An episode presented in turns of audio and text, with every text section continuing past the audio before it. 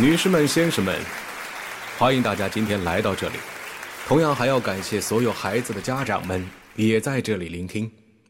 今天我的演讲题目：再不逼婚就晚了。原著作者何菜头，来自《曹边往事》。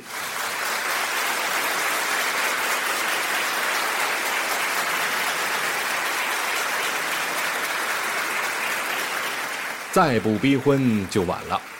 十年前，你们觉得二十四岁是合适的婚龄，其实那个时候三十岁是最合适的。现在你们觉得二十六岁最合适，其实现在是三十六。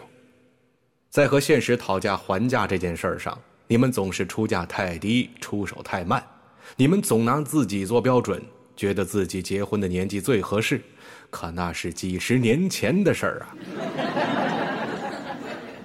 再不逼婚，这个时代的结婚标准会到四十岁。难道你们要逼迫孩子和你们的同龄人婚配吗？再不逼婚就晚了。在你们的时代里，结婚早只是因为你们没事可做。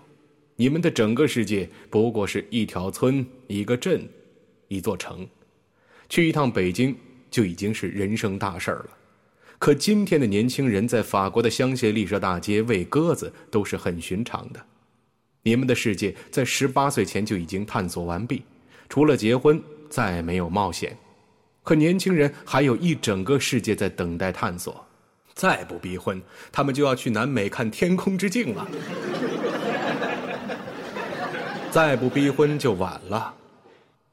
你们太早结婚的原因，只是因为选择少。结婚的对象永远是中位数水平的人物，过得去就好。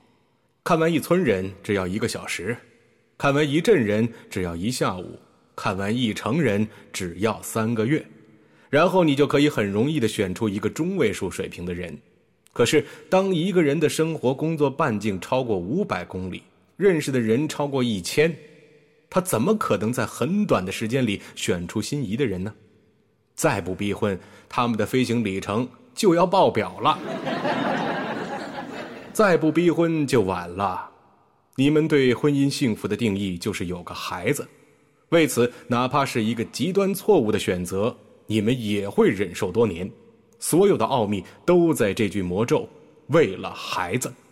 此时此刻，相信你们也依然认为自己是在为了孩子。却丝毫不担心，在你们的逼迫下，孩子的婚姻无非是你们自己的克隆，让家庭悲剧写入 DNA 成为遗传。结婚容易，选人太难。这句话是有多难理解？再不逼婚，他们就要去冰冻卵子了。再不逼婚就晚了。你们对婚姻的冲动源自于独立生活。结婚意味着自立门户，不用再生活在同一个屋檐下，拥有属于自己的一个小窝，从子女变成夫妻，再变成父母，开始自己的生活。为什么时代好容易为所有人争取到豁免，不用一纸证书来开启自由生活的今天，你们不是为此感到欣慰，而是感到无比焦虑呢？一定要和什么人在一起生活，才是自立自强的人生？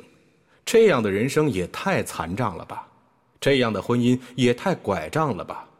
再不逼婚，你们就快忘记当初自己为什么结婚了。